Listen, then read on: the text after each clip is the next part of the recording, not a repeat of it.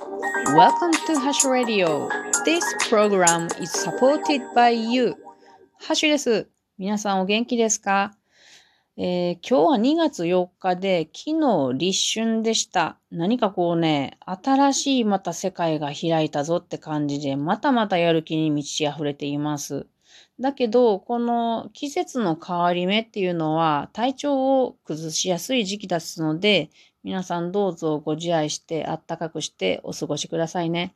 実際、私の友達もね、今日ね、一緒に湖の周りを6キロなんですけど、まあ1週間に1回一緒に歩いてるんですけど、その子がね、今朝体調が悪いから行けないわっていうことで亡くなってしまいました。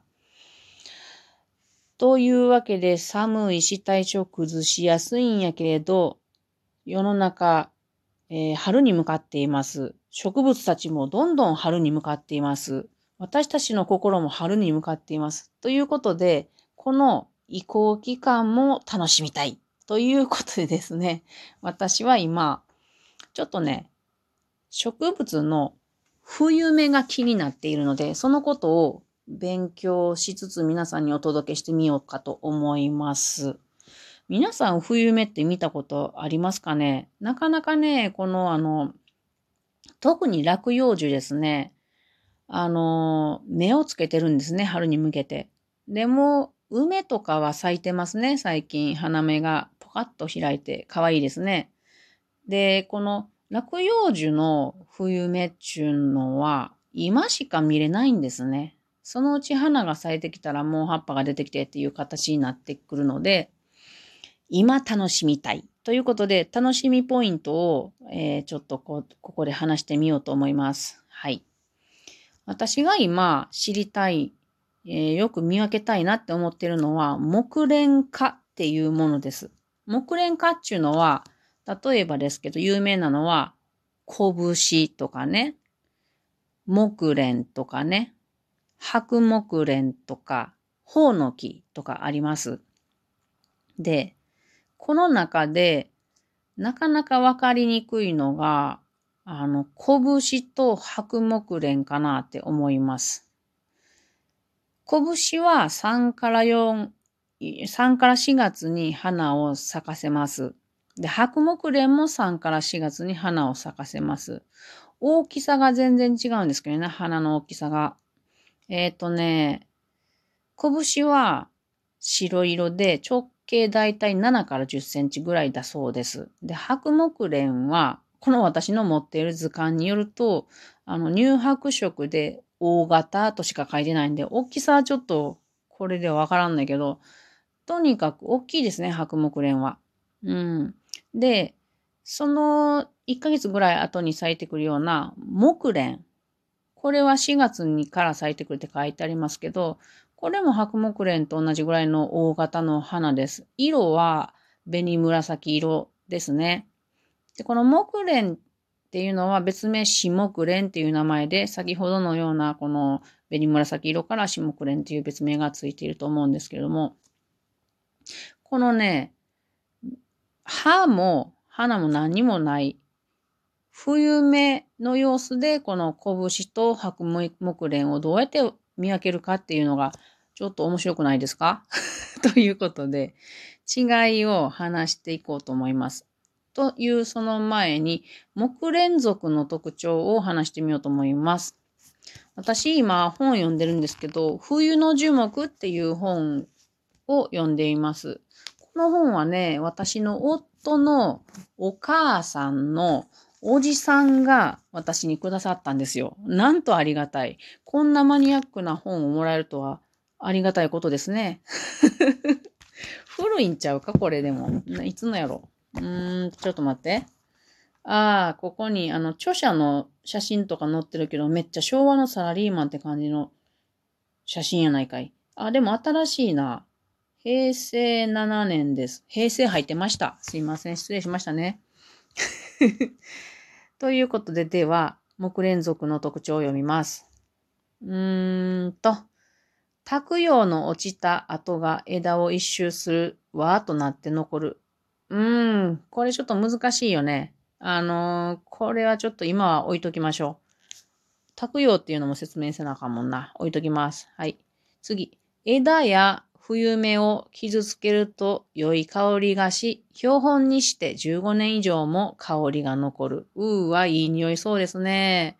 これ私まだ冬芽とか枝傷つけたことがないから近々やってみたいと思います。明日ね、公園歩くのでそこに確かあったからやってみます。この木連続ってすごくいい花の匂いがするんですね。特にホウノキ知ってますか？ホウノキの花ってめちゃくちゃいい匂いですよ。皆さん中毒になりそうなぐらい。だからね、あの、ホウノキ5から6月ぐらいに直径15センチぐらい、15センチぐらいの大きな白い花咲かすので、あのね、ホウノキって大きいから上の方に花があるからあんまりわからんかもしれんけど、もし何かで嗅ぐ機会があったらぜひ嗅いでみてくださいね。その花の匂いが木の中にものあるんでしょうね、きっと。はい。で、次は、蝶ガニは傭兵の一部が癒着して残る。これね。